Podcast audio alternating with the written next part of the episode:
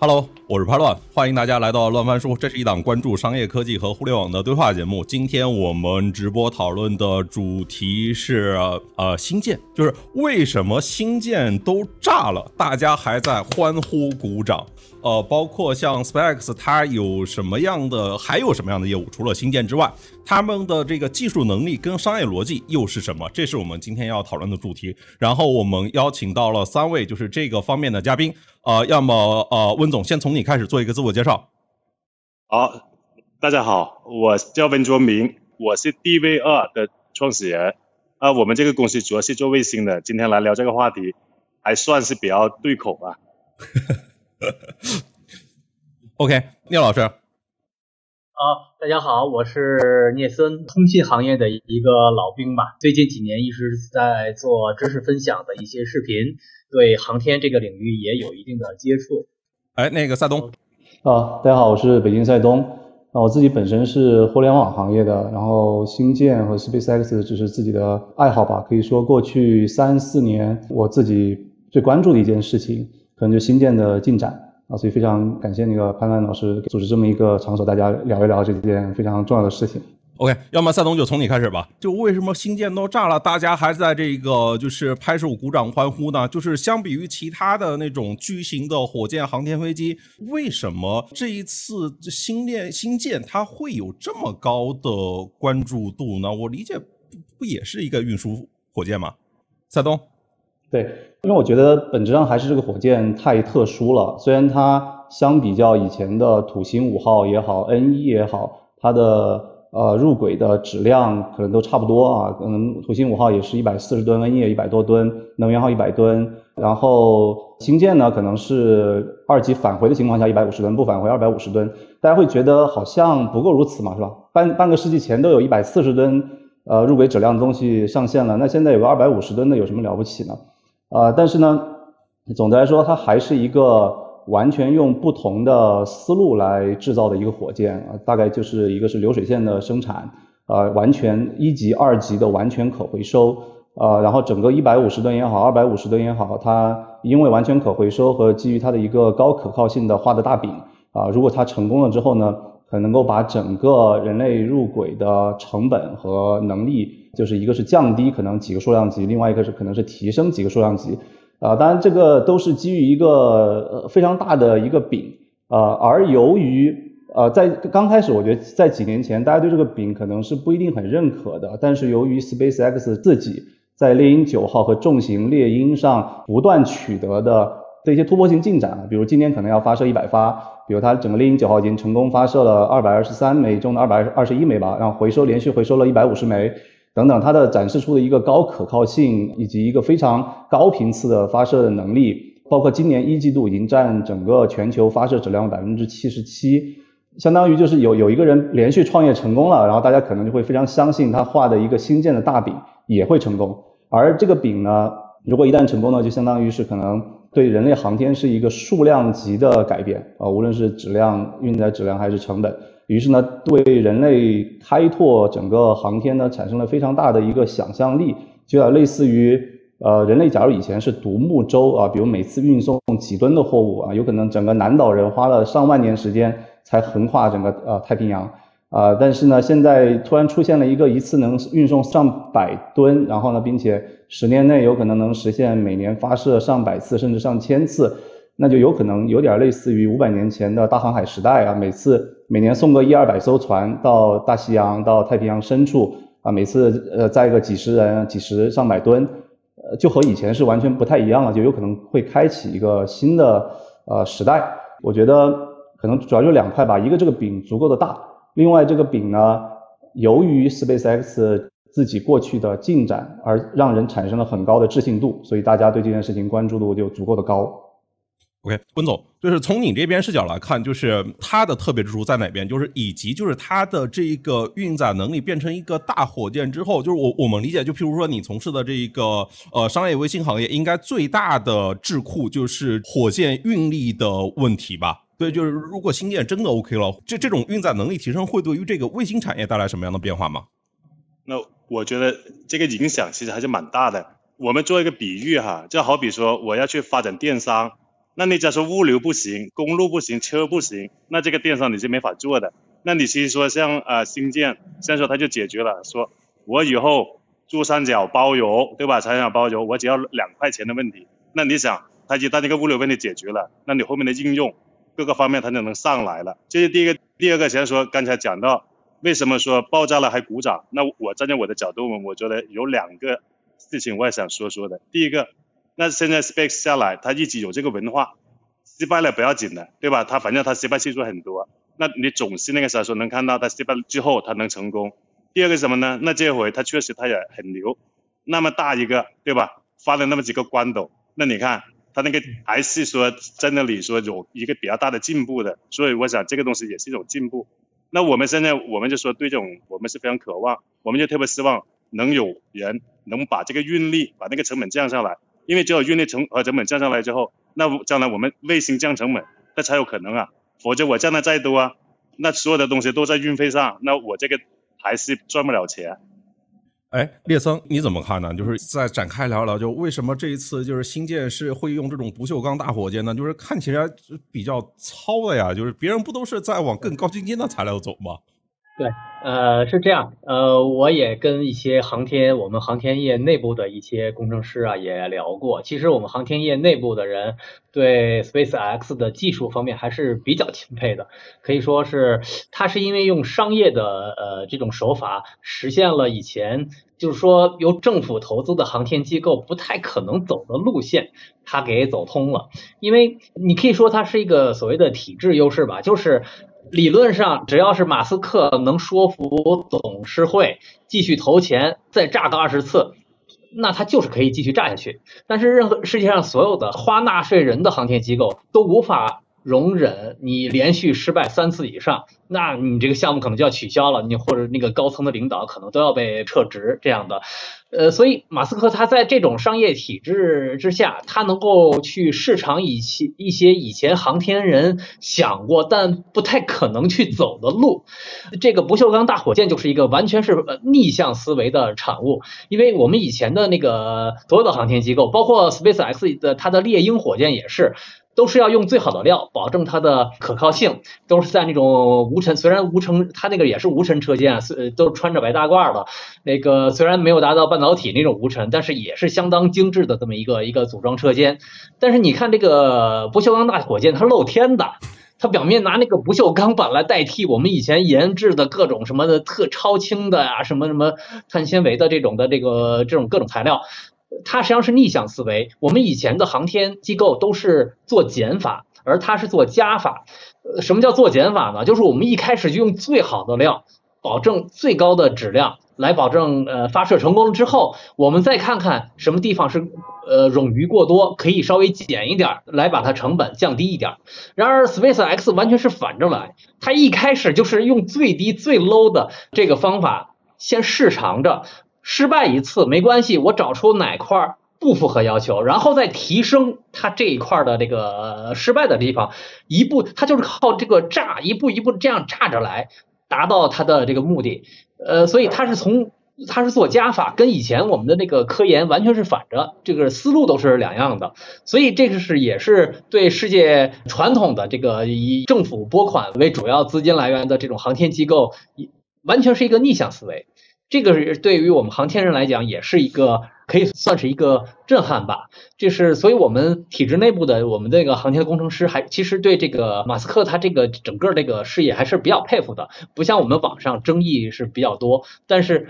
体制内还是比较佩服的，而且它就是靠一次一次失败，然后再逐渐的成功的。因为它的猎鹰火箭就是连续失败了十几次，然后才发射成功的嘛。它回收的这个，它这个不锈钢大火箭一样，猎鹰火箭还较为传统一点，它还有那个无尘车间，还是在里面。就现在这个不锈钢大火箭。一下子做到极致，都露天组装，都没有车间了都。然后拿不锈钢板，然后贴那个那个耐热瓷砖，它都是人 用那个呃升降机上去直接露天这么贴，这是从来没有过的事情。大家一看怎么这么 low 啊？它就是这么来的，哪一点不符合要求，它下一次提升就完了。它就是这样的，要经过不断的失败市场，对，聂老师刚才说有一点，我觉得非常认同，就体制内的工程师或者说甚至决策者，应该都是支持或者说应该是钦佩 SpaceX 吧？呃，为什么？我觉得作为网友呢，可能也应该一定程度上支持 SpaceX，因为我们的路线选择在逐渐向 SpaceX 靠拢。我们的长征九号从原来的长五放大版或者土星五号的一个 Plus 版，变成了现在新建的选型。我们的新一代载人火箭，呃，载人火箭呢，也是变形了重型猎鹰的选型。可以说，体制内的航天工作者呢，应该是乐于见到新建成功，这样才能够让大家能得到这种方案的支持。所以，今天的《中国航天报》也是对这一次发射表示了一定的这种赞许吧。所以，我觉得也能表示出我们航天工作者的一些看法。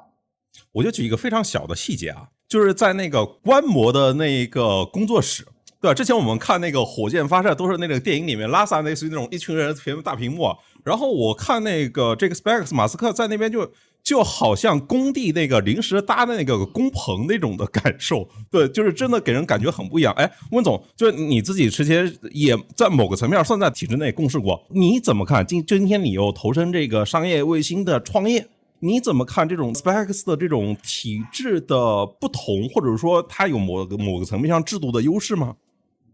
这个一定的。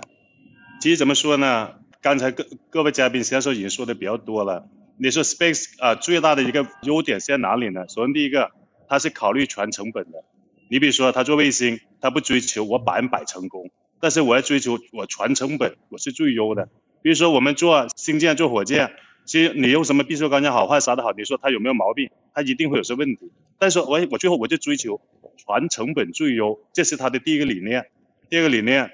是说那个啥说啊，能允许失败。那其实在国内这个现在是一个比较大的问题啊。比如说我们要做到万无一失，那万无一失是什么？那我就必须在前面的时候我要投很多成本。那你万无一失你就不能考虑成本了。所以。他那里允许失败，包括说失败了我也掌声。那我想这两个是一个比较大的区别。第三，其实我们说投身这个行业，其实我们就看到这里面有一个巨大的空间。那你想，我们中国说制造强国，生产制造，那我们理论上来讲一定是有优势的。你说做啥东西，我们不比美国人便宜。但现在火箭卫星，客观来讲，我们现在跟美国人比，那这个成本我们就没有优势，而且还是贵不少。那你说我那不不讲说后面的应用，光制造成本降下来，我觉得这个空间也很大，对吧？那这里面就真的说要发挥民营企业一些灵活性优势，那所以我觉得这个空间是很大的。OK，提到成本这个问题，那我关心啊，就譬如说新建的成本，它到底能够降到有多低呢？以及就是它达到它宣称那个指标的概率有多高？譬如说要花多长时间？就是价值在哪边？赛东，要么你你先来聊这个问题。呃，OK，现在它应该造一台成本最大头可能发动机吧。呃，现在造一台 Raptor Two 就是猎鹰，呃，那个猛禽二号发动机应该是一一二百万美元的量级，但它号称啊大饼，号称是要降到二十五万美元。然后这样如果真的成功的话，三十九台就是一千万美元，呃，再加上整个舰体可能就小几千万美元啊。当然，我觉得现在肯定不止，现在估计得上亿美元一发。但即便如此，它两倍于土星五号的火箭，目前的建造成本可能也低于我们普通意义上呃入轨二三二三十吨的这样一个传统大火箭，并且它是流水流水线生产嘛，目前在整个流水线上的已经从 S N 二十四到 S N 三十四十一个新舰八个舰体正在建造，就有可能它一一年能造呃十枚，并且这只是德克萨斯一条生产线啊，然后接着就是佛罗里达第二条生产线。以后以后成熟可能就两条生产线，两个发射基地，一年一二十枚的建造速度，而猎鹰九号总共就只有十多枚，它就能实现一年一百发，呃，就二零二三年一百发的一个呃一个情况。那如果说它每年产一二十发新建的话，它的年发射量估算可能应该也是就是百这个量级，甚至是千这个量级，就远远的超过了当前。人类的这个能力，而每一发也许，呃，它号称是千万美元量级啊，就每一发的成本，呃，未来它希望降低到两百万美元一次，也就是基本上只用燃料和维修费。当然，我觉得，呃，五到十年内也许能能降低到几千万美元一发，就已经非常的厉害了，已经比现在要低一个数量级。呃，我不知道温总这一块有什么补充吗？就是在于它的这个成本到底就是跟现在的比降低有多低？啊，我们认为啊，Space 它做火箭，它看中的不是生产制造业，虽然说它就是个服务业。那你想，它现在天天打，它一共才多少枚火箭？所以我们光来看它的火箭，到底说是一亿美金一枚，还是六千万美金一枚？我个人觉得这个可能意义不大。你反而变成什么？你的可回收性，你后面你的燃料的费用，你的运营维维护费用，你到底贵不贵？因为假如说它这个东西重复利用，它真的是能做起来，还把我的使用成本只是局限在很小的维修成本，还有燃料成本，那这样的话，它这个它就基本上就跟我们一般运输对不对？从上海运到北京一样，那没多少钱，它这个成本它就大幅度降降下来了。那反正那个点我过来看。我一共我可能也就十枚八枚火箭，贵一点，那个不是个问题，对吧？它已经不是一个生产制造业，它是一个服务业。听下来就是搞成了京沪高铁这种，就是每天直达 多少班次？就是理论上，因为它每次消耗几千吨的燃料，呃，而同样的，比如大客机每次可能是消耗几百吨的燃料，理论上如果它只消耗燃料费和维修费的话，它确实能把。一次入轨的成本降低到十次洲际飞行的成本，那相当于，比如洲际飞行头等舱现在是几千美元，那以后理论上可能是几万美元一个人能入一次轨。当然这个比有点大，比如十年内如果是能几十万美元，多一数量级啊，几十万美元一个人入一次轨的话，可能就会有大量的有钱人和网红必须得上去一趟了。这是它的近十到二十年的一个可能性啊，对。你要真的十万美元能上一次，我相信抖音、快手一堆网红那个争先恐后要上去，就我必须要拍个视频再回来。有可能类似于二二战前的航空市场，民航市场就是也比较贵，呃，做的人也不多，呃，然后失败就是死亡率也不不低啊，就徐志摩也死了，对吧？很多很多名人都死了，但它降低到一定阈值下，比如一千次的死一次，然后十万美元一次。那可能就会有徐志摩，就会有这个什么戴笠啊，就是有钱人、名人、网红都必须得做一做，不做你就赶不上趟了。这是我觉得十到二十年的一个近地轨道的可能性。OK，再低的话，那个饼有点大，得看他一步一步看。我这里倒是有个补充，你要说是比成本的话，SpaceX 应该算是全世界头一号。呃，也是有偶然性的啊，因为跟它比成本的话，最大的负面的一个例子就是 NASA 的 SLS，前一阵发射成功了。SLS 多少钱一发？它现在预计的是头几发都是一百多亿美元，就是一艘一艘就是一发 SLS 火箭就是一一艘航空母舰，核动力尼米兹级的那个福特级那航空母舰，就就这价。呃，你跟马斯克这个大火箭比，运力差不多。呃，你凭什么贵这么多，是吧？而且你可以再想想比比较一下，就是现在美国的在在出现 SpaceX 之前，卫星发射主要是 ULA 联合发射联盟嘛，波音和那个洛马合资的吧。这 ULA 的几种火箭，什么那个宇宙神啊，那几那那几种的，它每次发射都是四五亿美元，它的呃运载的量是跟猎鹰火箭差不多的，它每次发射费用要四五亿美元，猎鹰火箭才多少钱？六千万吧，你 ULA 现在发射一发跟猎鹰差不多的火箭，还是要四五亿美元一发，所以你可以看得出马斯克他的这个创新，他的这个整个对航天全球的航天业是多大的震动。你这一比较，对美国自自身的比较，你都能看得出来。嗯，刘老师，你刚才聊的是他的这个创新啊，你聊的是他的先进性。那么就是在真正的到它真正的可规模化那一个时间点来临之前，它碰到的这个问题和挑战都来自于什么地方？就譬如说今天还是不断炸了，或者说譬如说在这个技术啊、资金啊，因为他的钱肯定也不是无限的嘛，对吧？就是他，你看他最初也是靠接拉萨的外包，然后才才养活自己的嘛。他难点就是说如何把握到你炸多少次，就是你必须得说服投资人继续给你投钱。大家都不是傻子，是吧？呃，马斯克在研制猎鹰火箭时也是连炸十几次，但是他开始投的是他自己的钱，投资人看见马斯克自己把钱拿进去烧了，所以才有很多人去跟投，然后炸了十几次，可能报销了几十亿美元吧，然后成功了，而且是巨大的成功。所以说，呃，猎鹰火箭它是也是走同样的路，而且更极端一些。因为我刚才说了，它是一开始就用最 low 的这个成本最低的，他就想通过一次一次的试探，看能试探成功。呃，我这个用最低成本来来达到我的目的，到底最低成本是多少？它这个一旦成功，对全球航天业就是革命性的。当然，在这个过程中，它要炸多少次，它需要心里有个谱。它每次爆炸需要取得什么样的经验？呃，下次需要改进什么？他得心里有谱。你像这次他，呃，应该是心里有谱的，就是说他团队都在那儿在那儿鼓掌。其实他可能就试验了，就是你看那个火箭并联到底成不成啊之类的。他还没有，他可能都一开始都没有想要做那个一二级分离啊，这这样的真正全面成功，都可能都没有想达到这个目的。他就是说，只要拿达到最低目的，就是只要发射上去了，他那个三十三台火箭点火，他一开始就。没，当然这个是一个失误啊，他那个，嗯，他这个火箭一开始就就灭了五发，好像是灭了，一开始灭了四发，后来五发，最多时候灭了八个，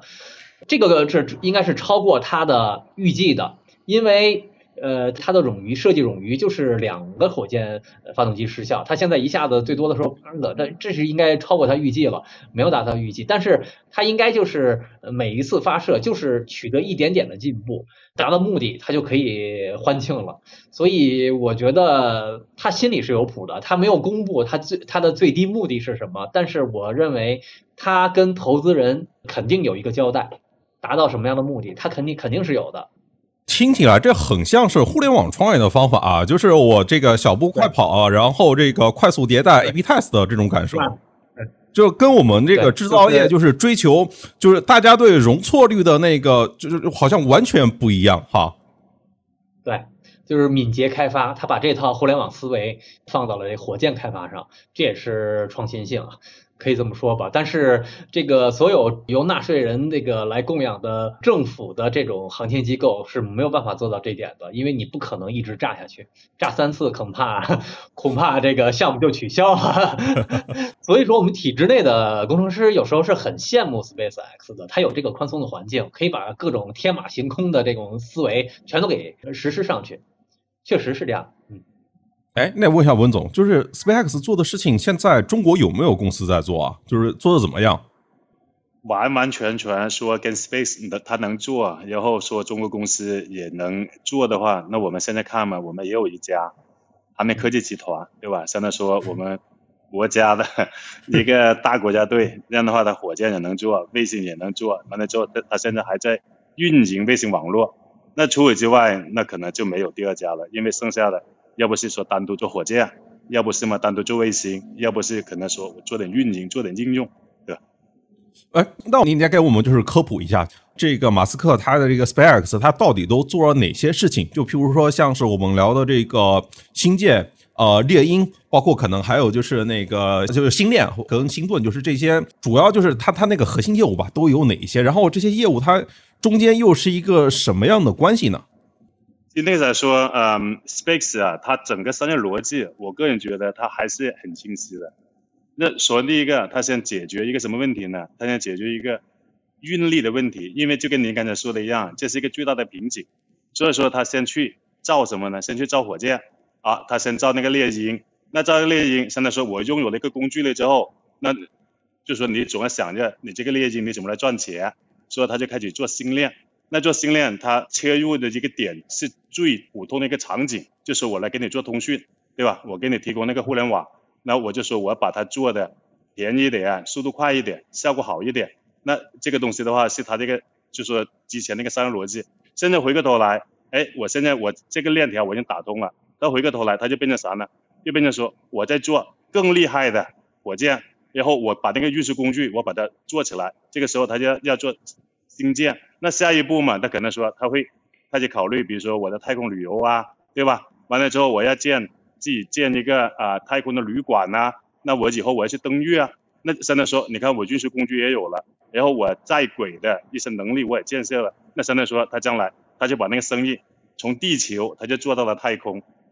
那我觉得他整个链条虽然说是比较清晰的，你说从分工来看，那他猎鹰它就是一个火箭，它只是一个运输工具。然后那啥说星链，它是一个卫星网络，它是提供那啥通讯啊，还有说遥感一些的一个卫星网络。然后它后面现在做那个星舰，它就是一个大型的一个火箭加运输工具。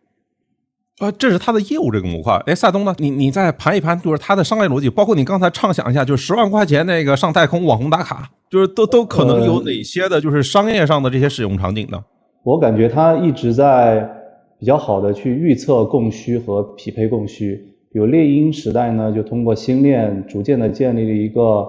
哪里来那么大的运力需求，以及哪里来那么多的付费用户这个问题。现在应该是一百多万的用户。然后增速还非常快，未来我觉得达到千万量级的用户可能没有问题，可能就能够自循环起来这么一个产业。然后到星舰时代呢，可能初期也是采用更大的星链，就是从二百多公斤的星链一代升级到一点三吨的星链二代，比如一发星舰带一百个星链二啊，然后也是比如上几千上万个星链二的卫星，可能能把整个用户撑到千万量级，更高不敢不敢想。然后，于是起码就相当于在未来五到十年内呢，有这么一个通讯，呃，以及附着在这个通讯卫星上的别的一些需求，来支撑它继续往前滚。然后，如果说五到十年后载人的星舰逐渐成熟，然后失败率降到比如千分位以下，啊，然后整个太空的旅游开始形成的成型的话，我觉得可能就会像刚才温总讲的。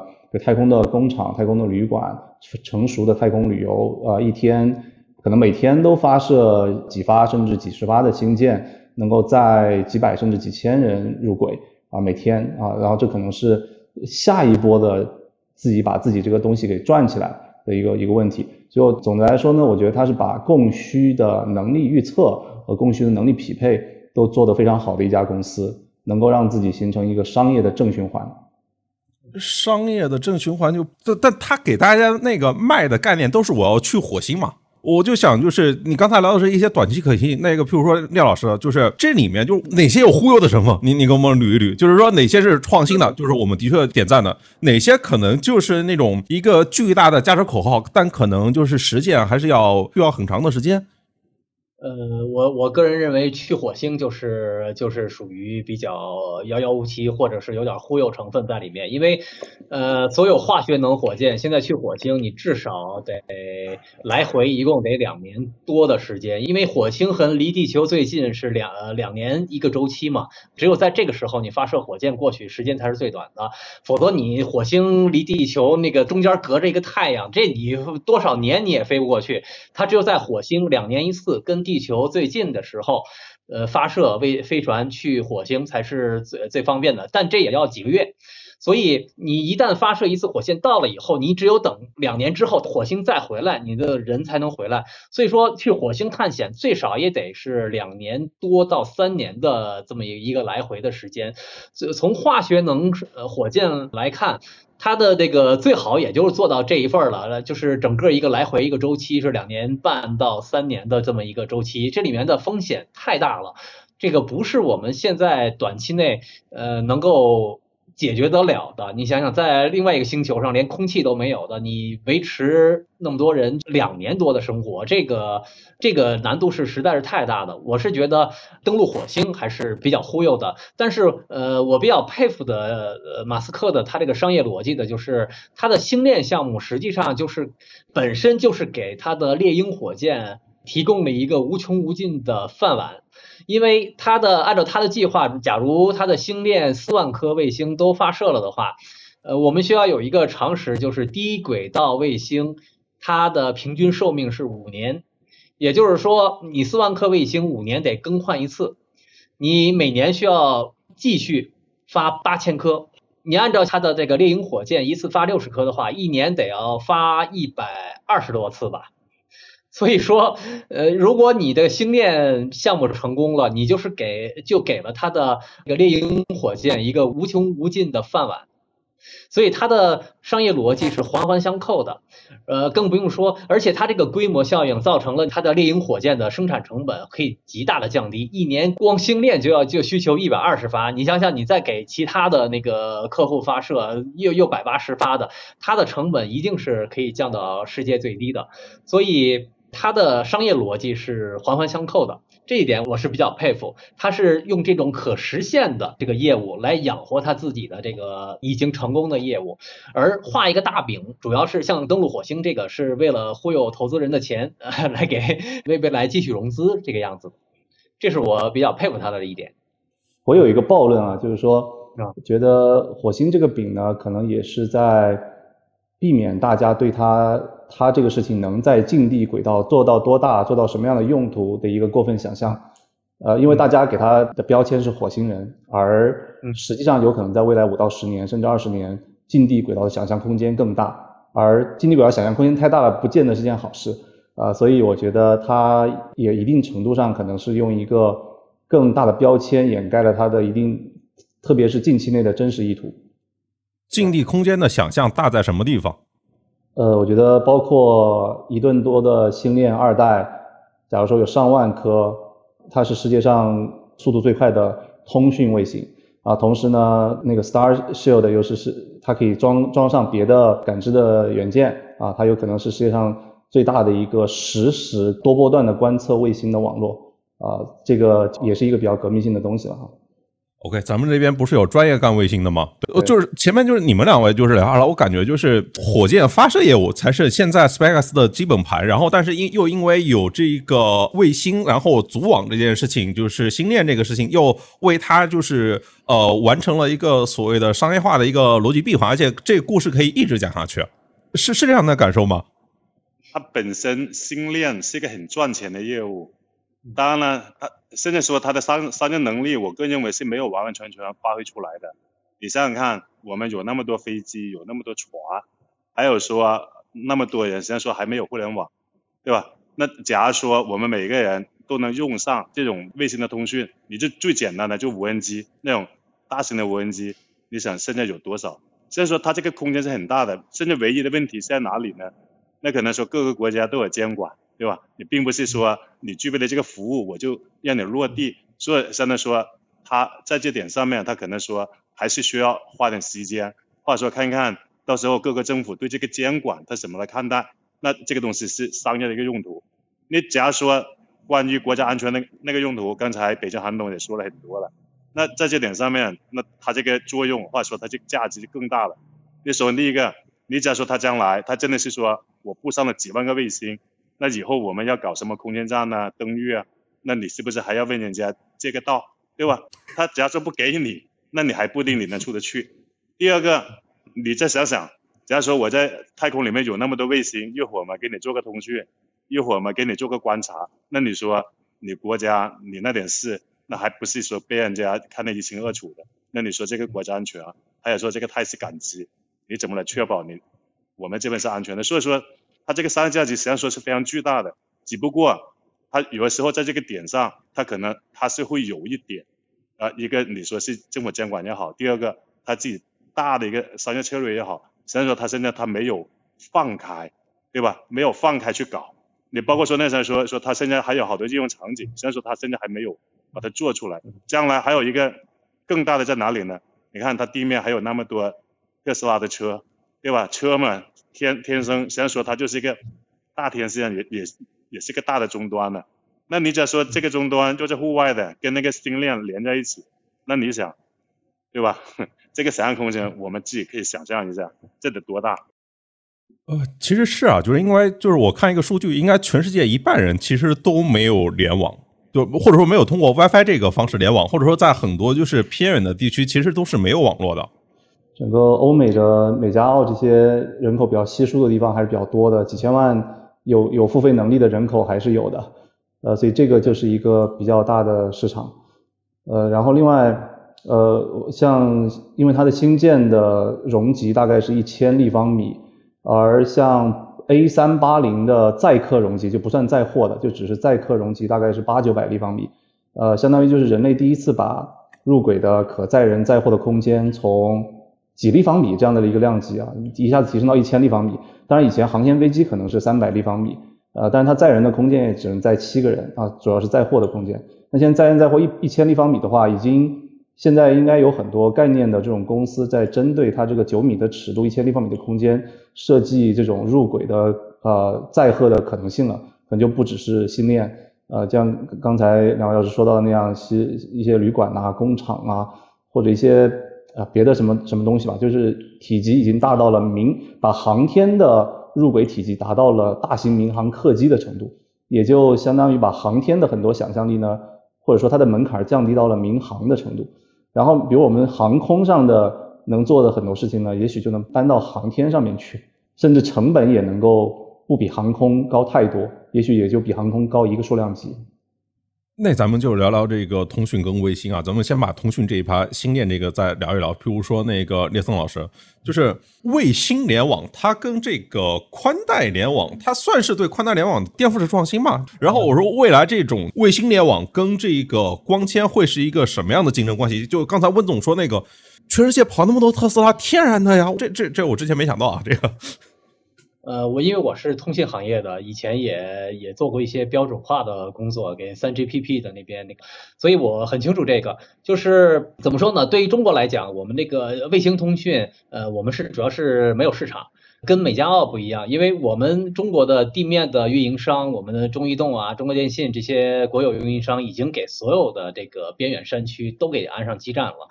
所以，我们基本上百分之九十九以上的人口都可以有宽带的接入手段，但是在美加澳这些国家不一样，他们的运营商不会给你那个特别偏远的地方拉拉光纤成本特别高的地方，不会给你去铺那些基站。所以美加澳呃有美国就有三四千万人吧，因为美国哎呃前年吧，美国 FCC 自己调查是两千万人没有任何宽带接入的手段，然后有一个民间的一个一个组织调查是四千万人，后来 FCC 也同意了，这四千万人就是美国呃就是星链它自己的这个市场基本盘，因为星链的服务并不便宜，它一个月现在是九十九美金吧。所以，这对发展中国家来讲，这是很高的一个上网费。大家谁会花一个月？你想想，我们六百多块钱去上网嘛，宽带上网。我们中国在基本上呃任何地方，只要有人住的地方，基本上都有我们地面的网络可以通，用四 G 啊、五 G 的都可以的。但是美国还有几千万人没有这个条件，所以这就是星链的它市场的基本盘。而且还包括其他的地广人稀的发达国家，所以 SpaceX 它在呃规划星链这个项目的时候，其实它的市场想的是一清二楚的。它在这个卫星技术上面其实并没有，它是也有很多创新啊，但并不是什么没有高不可攀的地方，因为我们国内也也有一两家机构也做出了类似的这个星链的卫星，还没发射。呃，所以就是说，我们为什么中国没有？有企业会呃也发射类似星链星链的，因为我们也成立了那个国家的控股的那个中国星网嘛，但是一直没发，那这是因为我们国内没有这个市场。如果你要说去给其他国家提供服务，那就更难了。跟你说，因为这个这卫星提供服务落地还有一个国家监管的问题，这个不是所有国家都能允许的。星链现在能落地的国家也不是很多。所以，呃，星链从它来讲，它有一个成本核算，从个人用户的这种上网用户来看，然后再加加上一些 to B 的用户，它也能提供一些高价值的一些业务，比如说无人机的遥控啊什么的，这都是的。它未来肯定会能能够达到一个呃收支的一个平衡，现在应该是还没有收支平衡。未来是应该是可以达到的，但是它呃是否要发四万颗卫星，这个是不一定的。呃，我们觉得可能一两万颗卫星也就差不多了，四万颗真不一定。另外呢，从去年开始呢，有一个卫星通讯有一个新的热点，那就是叫 Direct to Cell，就是从卫星直接连手机。以前卫星你卫星通讯你都有一个要有一个小锅嘛，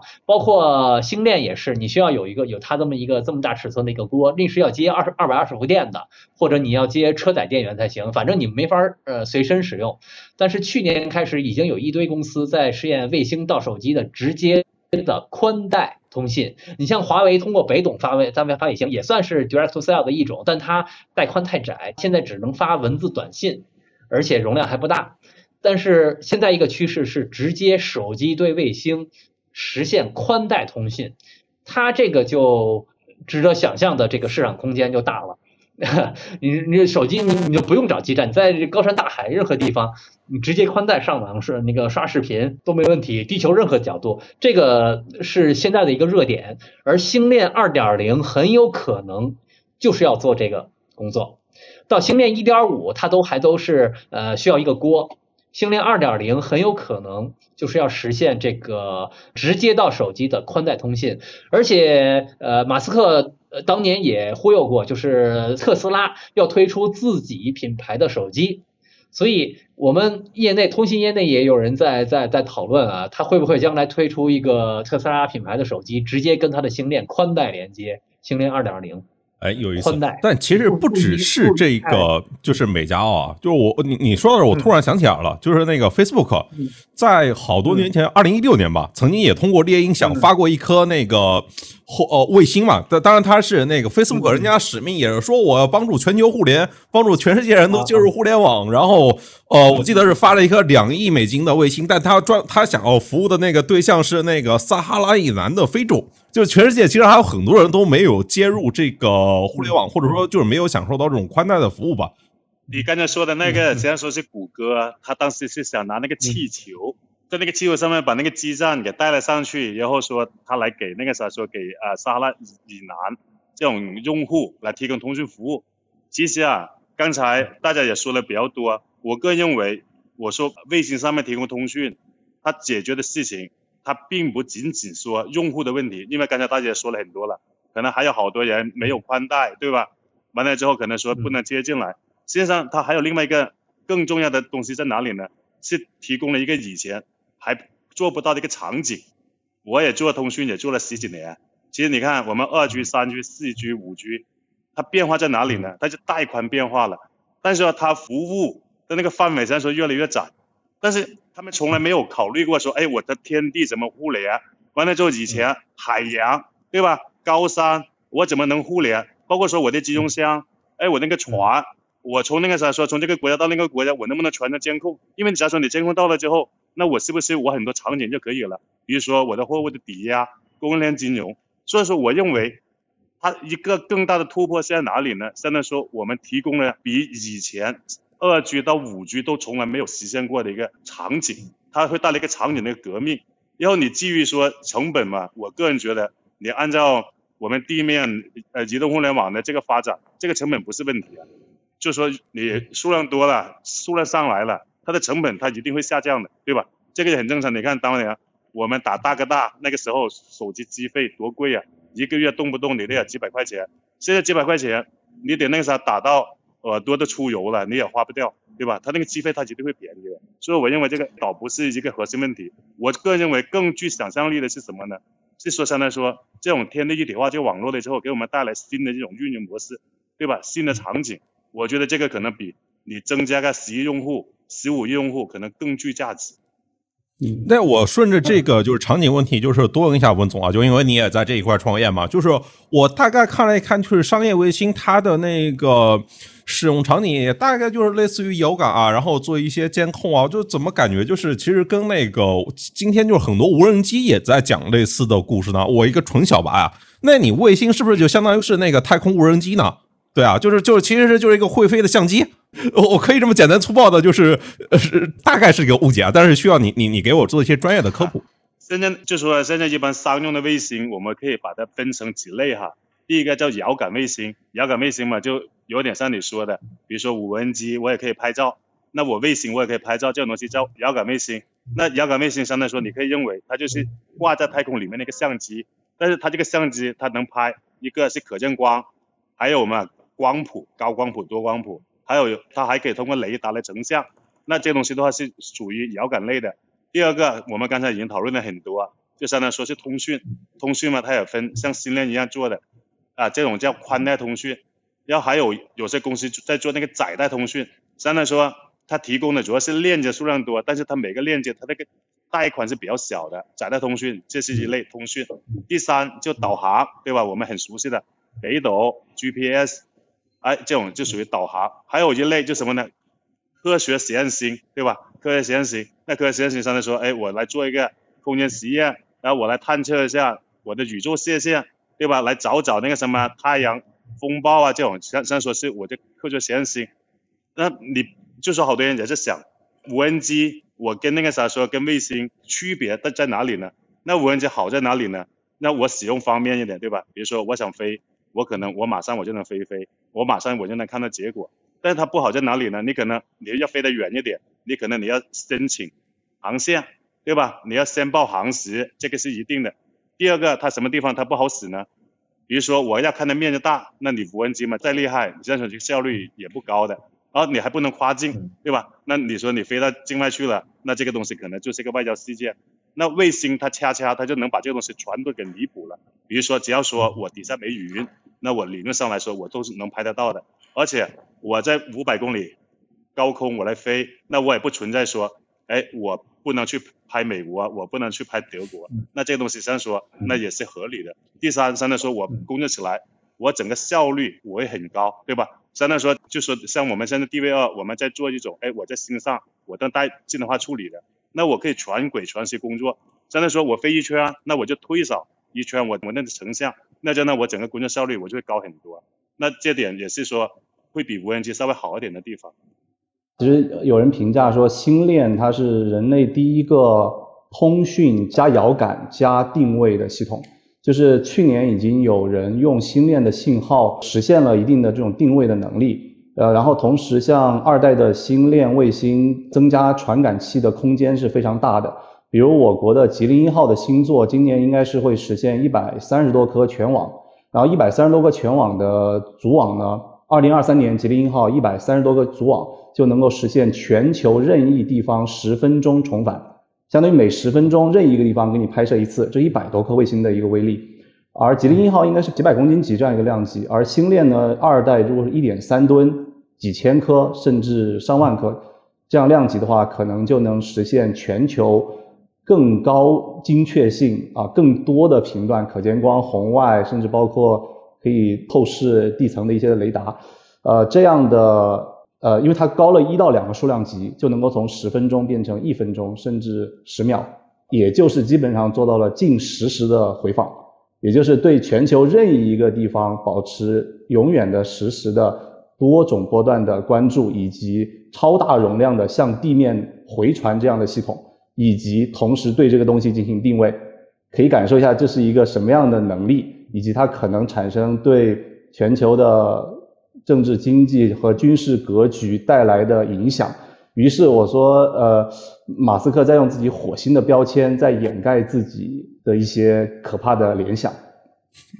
呃，我我是这样认为的，就是星链它实现了这么一个架构以后，会有很多服务的创新在里边。对我们老百姓所谓的 to C 这样的服务，无非就是上上网嘛，这样想象力比较小。但是 to B 的这个服务的创新会非常非常多。它可以连接万物，因为我们现在已经有一些商业卫星公司在发射那个所谓的 IOT 卫星了，也是做物流监控啊之类的类似的，还有一些野外的一些传感器的监控，比如说那个植被啊什么的，呃都有。如果星链能够提供这种宽带的这种 To B 的业务的话，可能想象力会大得多。就看有些公司怎么样创新吧。而且我就是说，仅仅是通信这一个业务就有。我们普通人没想到的，呃，一个创新就是要知道，就是跨大洋的这个通信，通过两个卫星直接一万公里之内传输，这样的速度要比光纤要快，要比一万公里的光纤要快，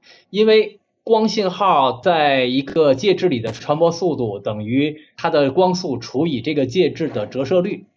所以 基本上光纤里面光的传输速度是真空中无线电的传输速度的三分之二，它就是呃慢了三分之一。为什么这有意义呢？这对于跨大洋的股市的高频次交易是很有意义的。我去下股票买进买出，我快一毫秒我都占了先手。所以星链它是有这样 VIP 的这个服务的，在两个节点之间跨大洋一万公里，就是呃地面站上来以后，它有地面站呃这种转发，这个包括上星这块它都有延迟的。但是你光纤你要跨大洋从这块拉到大洋的那块去，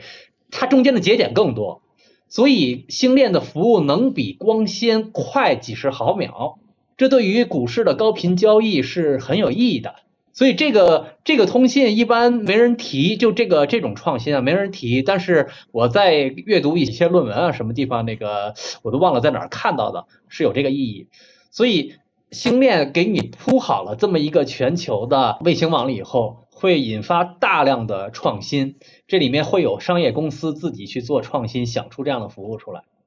这个对比别人快，那其实反过来就是说，你不被那些快的人剥削，那个就是必须得那个所有人都去买。所以我就说，卫星通讯它在不光是卫星通信啊，有很多我说的就是像我刚才说的这种跨大洋这种你想不到的地方，你现在看不到，但是突然间就有人想起来了，哎呦，卫星能干到你地面的所有的手段做不到的东西，一定会有。这种创新一定会有，牛逼，打开了想象空间。对，哎，就是我们刚才聊到就是组网这个事情啊，我们再聊到这个组网，就是单位体卫星这个东西本身。我我好奇，就譬如说卫星的研制成本跟这个入轨成本在这些年有什么变化吗？聂森，成本肯定是在降低的，尤其是星链的这个模式，而且是低轨道的卫星。因为我们以前的那个电视转播卫星一般都是在高轨道嘛，地球同步轨道，离地球三点七万公里以上，你需要的天线也大，而且你服役时间长，一般都是五年，呃，不是至少十年吧，才才能回本。它那个卫星都很贵。那低轨卫星它的好处就是离地球近，四五百公里，这种高度上你的那个你通信的这个延迟啊，就是它的那个衰减啊，都都要小得多。所以你在你要哪怕是做通信也好，你或者做那个那个遥感。也好，你你需要的镜头也小了，你你你不需要那么大镜头，然后做做通信也小，你的天线也可以做的小，实现同样的带宽，发射功率也可以小，天线也可以小，你成本都是在降低，所以说低轨道卫星是算是一个创新的。如果你还是发那种中高轨道轨道的卫星，你还是得那么贵，但是低轨道卫星算是这近些年来创新的一个集中地方，就是因为它可以把成本做得非常低。这是一点，呃，另外呢，近些年这个电子元器件。它的你低轨道了以后，因为你要求的服役年限少，你对电子元器件的这个要求也低。因为宇航级的电子元器件的价格是我们民用的可能是上百倍吧，几百倍的这个这个价格。但是你要做低轨卫星的话，应该是工业级的元器件，你屏蔽做好点，应该也就可以了。就是会比以前你发高轨卫星的那个对元器件的要求，你元器件的成本你都能省，可能省很多很多钱。这也是成本降低的。原因之一，另外还有是规模效应啊，就是你像星链，你一一年造好几千颗，这个规模效应一起来，那那肯定成本就更低了。这是总体来讲，这就是低轨道卫星带来的好处，这是我想法。呃呃，随着聂聂老师这个话题，以以前也跟呃商业航天的创业者聊过。呃，他们就说传统的呃这种航天领域呢，确实有一个摄像头可能要卖几十万，而同规格的民用摄像头可能就几十几百块钱。呃，然后再稍微加一点成本进行屏蔽，其实就可以了。然后呢，而像星舰或者猎鹰九号这样可回收的火箭，可能也显著的降低了卫星的整个算账的逻辑。因为以前一颗卫星可能是几几千万美元的火箭的成本，火箭占大头。嗯。而现在，比如说火箭只占小头了。假如说一千万美元一发的星舰能带一百颗星链二号卫星上去，每颗一一点三吨，那这样每颗的运载成本就十万美元。那十万美元，我哪怕坏了也无所谓，就是整个要求的可靠性、寿命，完全就确实是从一个航天级降低到了工业级，稍微再往上加一点点成本，可能可能就行了。呃，总生命周期成本算账逻辑完全不一样。以前可能是千万美元的发射成本加卫星，那这样算账是一种算账。那现在以后是十万美元一颗的发射的成本加上卫星，那又是另外一种算账逻辑。温总。站在我的角度哈，我来说说这个问题。现在这个成本肯定是下降的，它有几个原因是显而易见的。第一个，技术发展了嘛，对吧？这是显显的一个好处。比如说以前一个芯片可能就这点能力，你可能说说那还比较大的。那经过这几年发展半导体，那我可能说我的芯片我比它原来还小，我能力更强。那各个元器件它都在进步，这样的话就导致了我整个卫星降低成本，我就有一个。对吧？体系的一个基础。第二个是在哪里呢？第二个就是在说方法发生了变化，对吧？比如说以前我们说造卫星要高可靠，要万无一失，我都要用宇航级的，再不济我也用军用级。好，到了后来嘛，觉得，哎，我是不是说可以通过商业，对吧？工业元器件，我通过多么冗余，我能把这个高可靠这个东西确保了，那这样的话说，我也能把这个成本给降下来。那再往后，比如说 Space 他们开创的我可回收的火箭，对吧？然后说我那个堆叠式的一个星链，那那个卫星我一箭多星，那这个东西它实际上说方法上它也是给降成本下了一个很大的空间。那最后还有一个，比如说这是我们国国内比较擅长的，参与的人越来越多。那以前可能说就体系内几个几个国家队在干干，那现在嘛相对说参与的人参与的公司多。那生产制造它一定是这样的，参与的人越多，那每个人都会想个方法，我在哪个地方抠一点出来，哪个地方我降一点出来，那参与的人多了之后，它这个成本它自然而然它就降下来。所以我们认为，就是说我整个体系来看，宏观来看，随着技术的发展，它的成本它肯定会越来越低的。然后第二个，就像刚才说，方法论发生了一个比较大的变化，因为有人带了个头，那这个东西它就给大幅度降成本提供了一个空间。第三，人多了。对吧？他说内卷啊，我们把那个成本就卷了下来。那我好奇一个问题啊，就是现在中国在商业航天跟商业卫星领域，大概是呃，如果对照 SpaceX，它是一个什么样的发展阶段？哎，我好奇就是。就是别人可能是看科幻片长大，在那个体制里面，然后有这种商业航天创业的场景。我倒好奇，就譬如说，像你们为什么会选择在商业卫星这个领域创业呢？我理解你们其实也是一个拿 VC 钱的创业公司啊。我们现在说一个问题啊，说当时从通讯行业出来，为什么选择做商业航天？虽然说这个事情上面是想的时间比较比较长，想的比较多的。那首先第一个，先看。你说啊，创业嘛，首先第一个先要先找到一个比较大的行业，有个比较大的场景。那我个人认为，商业航天它这个想象空间是很大的，而且它现在它刚处于一个起步。现在说中国商业航天元年是二零一五年，现在说从那个时间刻时刻开始，中国政府才允许民营企业来进入商业航天。现在说前景很大，对吧？刚才各位嘉宾也说了很多，可以这样用，可以那样用，对吧？完了之后。我们还可以这样收费那样收费，所以我们认为这个前景很大。第二个，相对说它的起点还是比较新的一个行业。那相对说一个比较新的一个行业，那我又又是一个比较大的前景。然后再再看，那可能国外已经有了 Space 这么厉害的一个公司，那国内现在可能还没有，那是不是说有机会能长出两三家比较厉害的一个公司？所以说我们当时我们相对说选择这个跑道，那我们是考虑的比较多的。然后再后来。说选择这个跑道，那我们就想在这个里面要做什么呢？那比较酷炫的嘛，可能说我就生产制造卫星，对吧？或者生产制造火箭，那这个东西可能比较酷炫的。但这个东西虽然说我们认为它可能说也会有一些问题，就在于说你生产制造你总会比较快，会面临一个瓶颈。那我们就想最好的啥呢？是不是我可以做数据运营？因为你比如说像跟聂老师一样，我们以前都是做通讯的。你说以前铺一个运营商，我得铺多少钱啊？对吧？我得破好多钱啊，弄上百万个基站，对吧？完了之后每天还要给他电费，还要有人去维护。但你想，我假如说我变成个卫星，刚才北京韩东也说了，我一百个卫星我就能十分钟看地球一回。那你说我一百个卫星，那我我才多少钱？而且卫星上天了之后，第一个我不用电费，传太阳能；第二个我也不用运维。那你想，我这个做一个运营网络，那这个想象空间多大？所以我们当时比较坚定，相对来说我就选择来做将来卫星的一个数据运营。就是说做卫星数据运营，我又要解决几个问题。第一个，相对来说我怎么样把数据运营这个效率提高，获取数据的这个成本能把它降下来。所以我就想着，呃，我们能不能把人工智能这种技术，地面比较成熟的技术，我把它改装适配放到太空里面去，相当于说我能做智能的卫星，让它整个处理的效率，获得数据的成本能降低。第二，我将来我是看什么行业，我怎么链接我的客户，让我将来我的数据有很多人会用，而且能发挥价值。所以我们就说，按照这个商业逻辑，我们来做了 DV 二这么一个商业航天公司。那在做的过程里面嘛，实际上说有快乐，也有艰辛。快乐在哪里呢？因为这个行业实际上说说实话还是挺好玩的。就说我们总可以说做一些创新，然后做一些可能说以前大家可能觉得做不了的事。对吧？然后那你我们取得一些成绩，得到别人的认可，这是挺快乐的。那痛苦在哪里呢？那其实那个时候说，就像呃以前别人看的一样，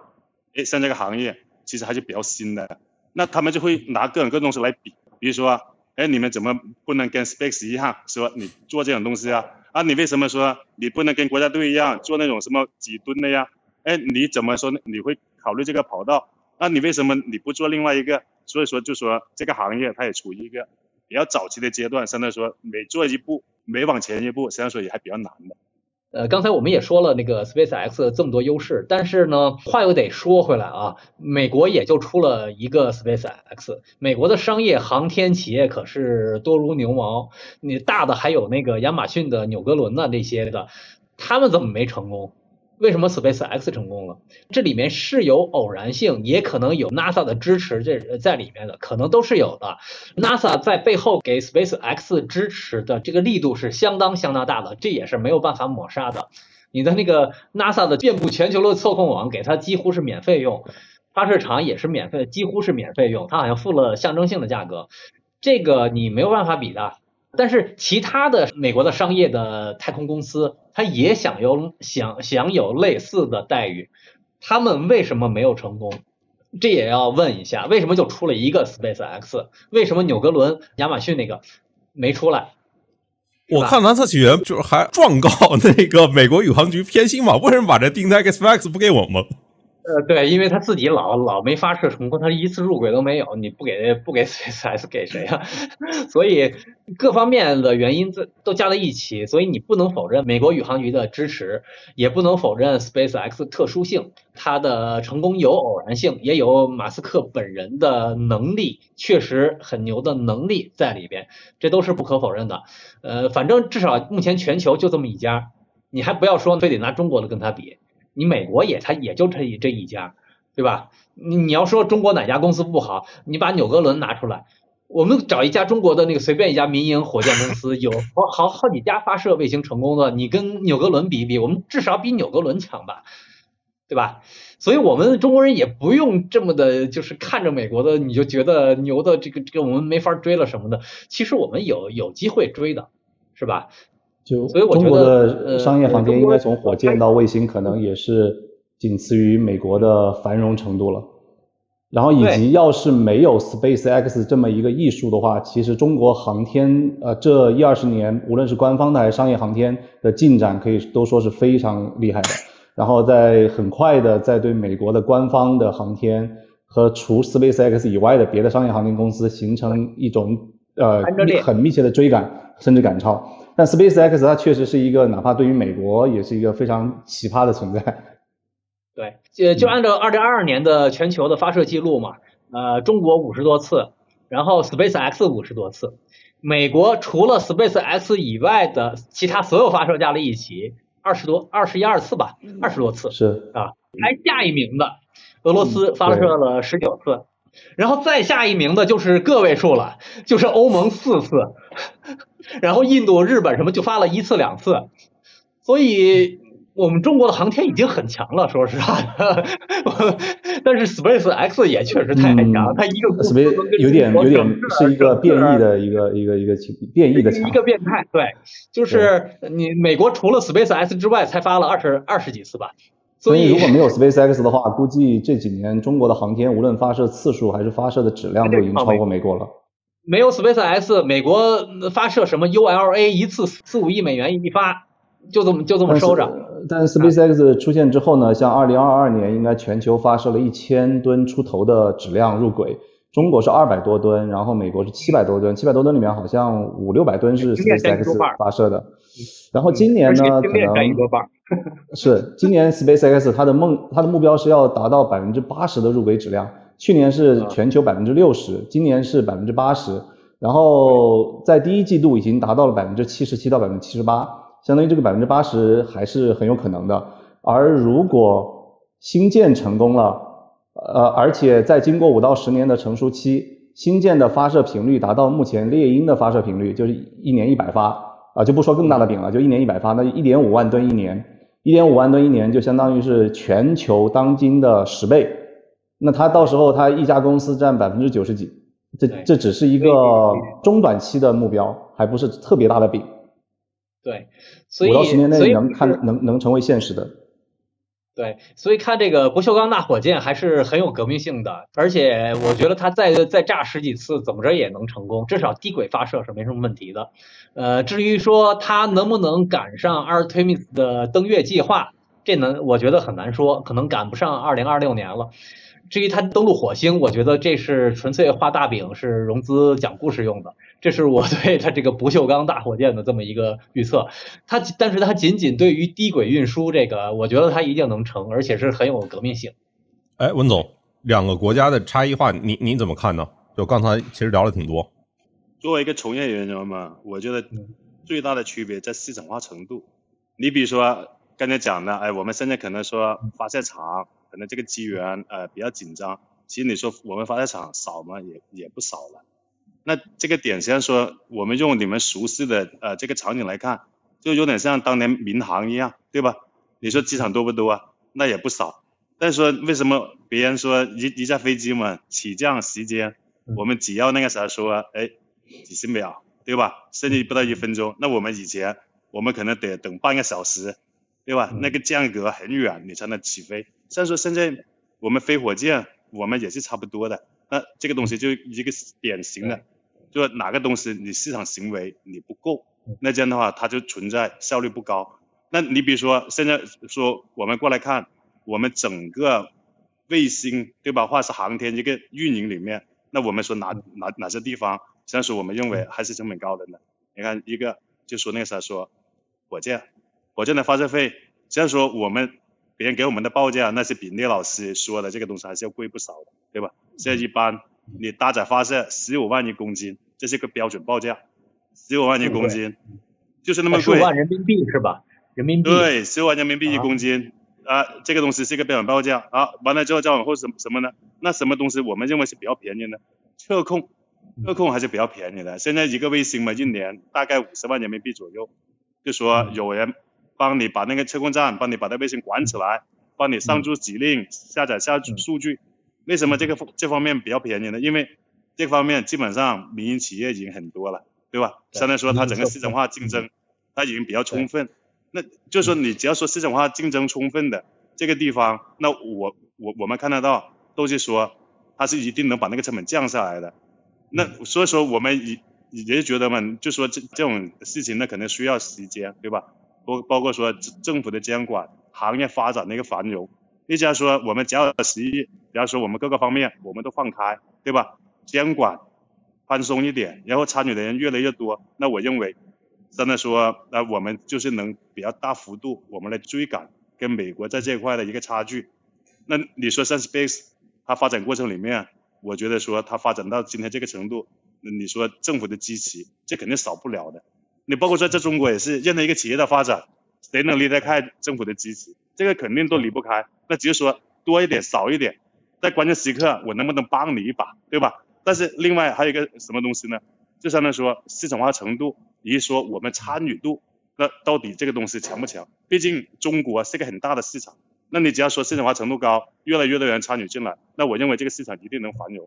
虽然说通讯、移动互联网这几个行业已经证明了，对吧？啊，只要说放开监管，让大家充分竞争，这一定行，对吧？而且分分钟，我们是一定能超过其他国家的。对，不一定能超过 Space X，但是超过除了 Space X 之外所有的，有可能是可以的，真的。我我们反正正在进行中的各种民营的火箭的种类，以及像官方推出的一些市场化的火箭，其实种类也非常繁多了。然后整个呃市比较市场化的，无论是官方还是民营的各种卫星的种类也比较多，确实是仅次于 SpaceX 的存在。嗯，对。哎，我我我现在就是我自己现在准备的问题就还一个啊，就是有点可能大家都关心，但是有刚才也聊的有点虚无缥缈，就是说真的是这个所谓的火星移民计划，就是。呃，不能免俗，我们也聊一聊。就是从长期来看，就是马斯克他这个火星移民计划，他如果真的要往那个方向走的话，还需要做哪些的前期的准备工作呢？就是就是在人类什么阶段是有可能的呢？比如说赛东，从你先开始。我我感觉，首先他肯定得证明自己在近地轨道能够大量的、成功的、安全的去运行，然后同时。可能再去登月，比如像呃，NASA 的 HLS 呃那个登月计划里面的登陆器是用 Starship 去改的，但是确实看现在这个进度不一定赶得上，或者或者说有可能导致整个美国登月计划的延迟也是有可能的。呃，然后第二个点呢是它要克服呃太空加油这个比较新的技术，但这个也是一一个从从来没有验证过的技术。呃，并且像他说的登月的话，可能要最新的一个，我看马斯克说是登月可能要加油四次，相当于是得发呃五颗呃五个星舰，然后其中四个是加油的，呃，然后一个呢是最终去登月的，然后呃到火星的话可能就会更多，然后相当于就是在近地轨道的发射验证了它的稳定性和可靠性，以及在突破太空加油技术之后，其实应该就可以尝试去往火星这个方向去走，但往火星的。整个的成本和时间确实要显著大于的近地和月球，以及我其实一直有点没太琢磨清楚的是说去火星的需求在哪里？呃，就是说这个，嗯，可能呃除了象征性的意义以及部分非常小规模的一个需求之外，呃，我没有太清楚说，比如一百万人或者说那个最大比一百万人量级去火星的需求，呃，主要在何处？对我，我先先说到这里吧，再听听两位老师的意见。岳森老师，呃，我觉得还是人类的在太空中的长期生活的保障这方面，包括心理这方面的呃技术还有待突破吧。因为从目前来看，哪怕是星舰这种多次加油，呃，化学能火箭，你你去一次火星，呃，待几个月再回来，怎么着也得整个流程就是得两年多到三年的时间，两年多的时间吧。这个人类还没有从来没有说几个人，咱们就仅仅说几个人吧，在外太空就是飞到那么远的地方生活两年多的时间再回来，还从来没有这样的经验。有个别宇航员在在国际空间站上，还包括苏联宇航员在他们那个和平号上面生活时间比较长，但都是个别人。至于说几个人呃凑多儿会不会吵架什么的，呃长时间在封闭空间内会不会打架呀什么的，这都现在都还不太清楚呢，就是。这个里面的保障风险是非常非常大的，我觉得以化学能火箭去火星可能还比较虚无缥缈，或者说大家要做好牺牲的准备。现在是这样的，这样看，未来用这个等离子的那个推进器，如果做成大推力的，是有可能，或者核动力的那个推力，NASA 也有一些预言的那种，那个用核反应堆加热呃加热水，然后从后面的高速喷出去，就类似的这种方案有很多。我觉得真正的如果能让呃普通的科学家可接受的几个月往返一次的这种的去火星，那必须得要等到这种新的新一代的推进的这装置能够研发成功，可能是十嗯得十年之内，我觉得没戏，可能得十二十年之后也许有可能吧。我个人是这么认为的啊。我也来说说哈，我我说我从两个维度来讲，第一个站在科学的角度，那科学的角度。我觉得说要去火星移民嘛，对吧？话旅游，我觉得要解决四个技术问题。第一个，刚才大家也说了很多运力的问题，对吧？现在说你得要把足够的东西你能运得上去，然后接下来嘛，你要去火火星还要飞得快，你否则时间时间太长了，这个不现实。第二个要解决一个升空测控的问题，对吧？毕竟火星是离得很远的，你说做个传输，做个测控，你假说现在还是按照现在这样，哎，来回。搞个什么几十分钟，我觉得这个东西就变得不现实。第三，那可能说是最难的，对吧？人做个活体，你要去，你要解决生存问题啊，对吧？不管说在路上，还有说到了那个地方你的生存。那假如说三个人去还好，你比如说像我们今天这样四个人，你还可以打个麻将，对吧？那假如说你就自己一个人，那几个月，那你在那里干什么，对吧？然后到了那里，吃喝拉撒这个东西也要解决。相当于说我整个生命保障。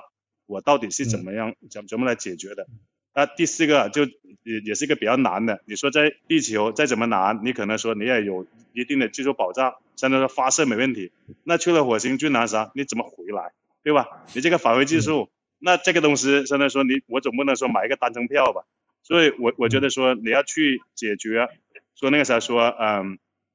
去火星的问题。现在我们看到星舰，哪怕做的再厉害，虽然说它只解决了第一个运力的问题。对吧？而且运力的一个初级问题，那后面还有好多东西是要解决的。那就说站在科学的角度，那我我刚才说了，那可能说有四个点。但在现阶的角度，我觉得说就只有一个技术，我们就可以实现了，早点解决人脑接口，对吧？甚至说把自己的大脑嘛上注到服务器里面去，哎，那我就那个服务器我就跟着去就好了，对吧？然后人在地球里面该干嘛干嘛，到了嘛，那你就相当说工业机器去看看立体式的那个体验传感器体验一下，对吧？后面嘛，相当说那那那个载体我就不要了，把信号传回来就得了。嗯，那我觉得说这个这个是比较现实的。特别感特别感同身呃身受啊，就是因为我之前一直没有想清楚为什么去火星的需求在哪里，但是后面我把它跟数字永生结合到了一起，